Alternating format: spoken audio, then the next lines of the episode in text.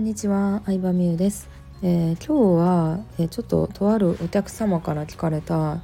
どうやったら言語化が上手くなりますか？ということについて語っていこうと思います。うんまあねいろいろあると思うんですけど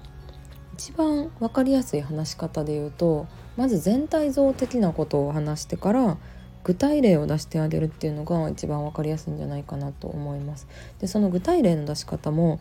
うん、話し相手とか聞いてくれてる人の身近なものとか好きなものに例えてあげるっていうのがポイントかなと思いますね。私はこう今の講座とか仕事でマーケティングの話とかをすることが多いんですけどマーケティングっていうとすごい難しそうやし小学部で習うこととかも経営学部で習うこと結構意味わかんないこと多いと思うんですけどでもマーケティングってさ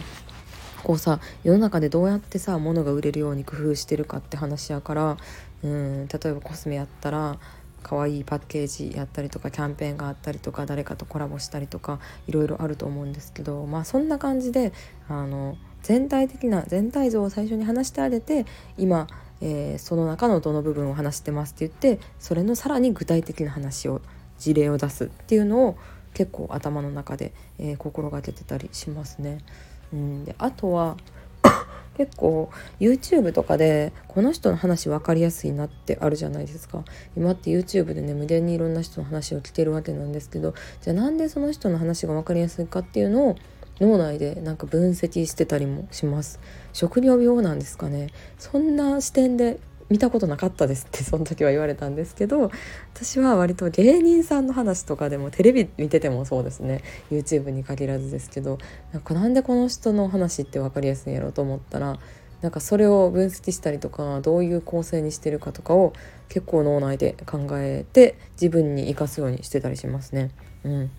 うんでなんか四六時中仕事してる時間自体はそんなに長くないと思うんですけど多分普段の日常から広告見ても人と話してもテレビ見ててもなんか全てが自分の仕事につながってるかもしれないですね。うん、あらゆるところから吸収したいなとか思っちゃいます。でそうですね分かりやすい話し方ってすごい難しいとは思うんですけどでもやっぱ自分自身が理解してないと人に説明するのって難しいと思うんで、うん、初めて習ったこととか学んだこととかがあったらそれをなんかまず自分の中でちゃんと理解してから話したりとか話してるうちに理解するってことももちろんあるんですけどそれを心がけてますね。うんそうでもまあこういうの分かりやすい話し方の能力って結構あんまり生まれつきとか関係なくてあのね成長とともに身につけれる能力だと思ってて、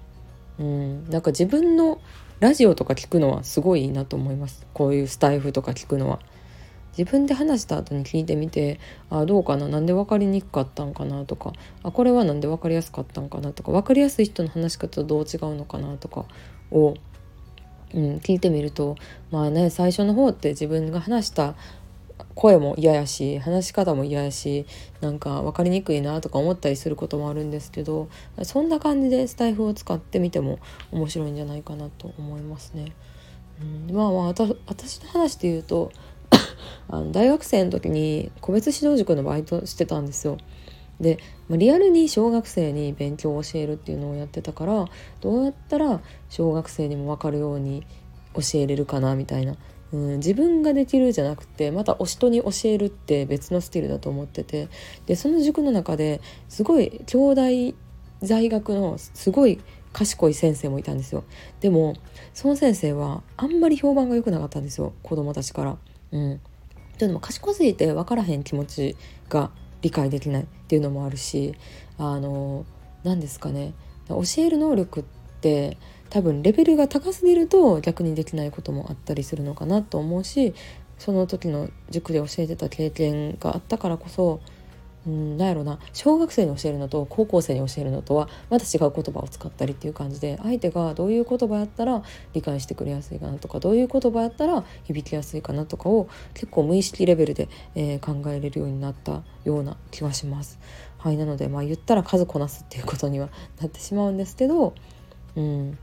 でもなんかスタイフを活用することで、えー、それはクリアできるんじゃないかなと思います。はい、では今日はえー、言語化について、えー、語ってみました。ありがとうございました。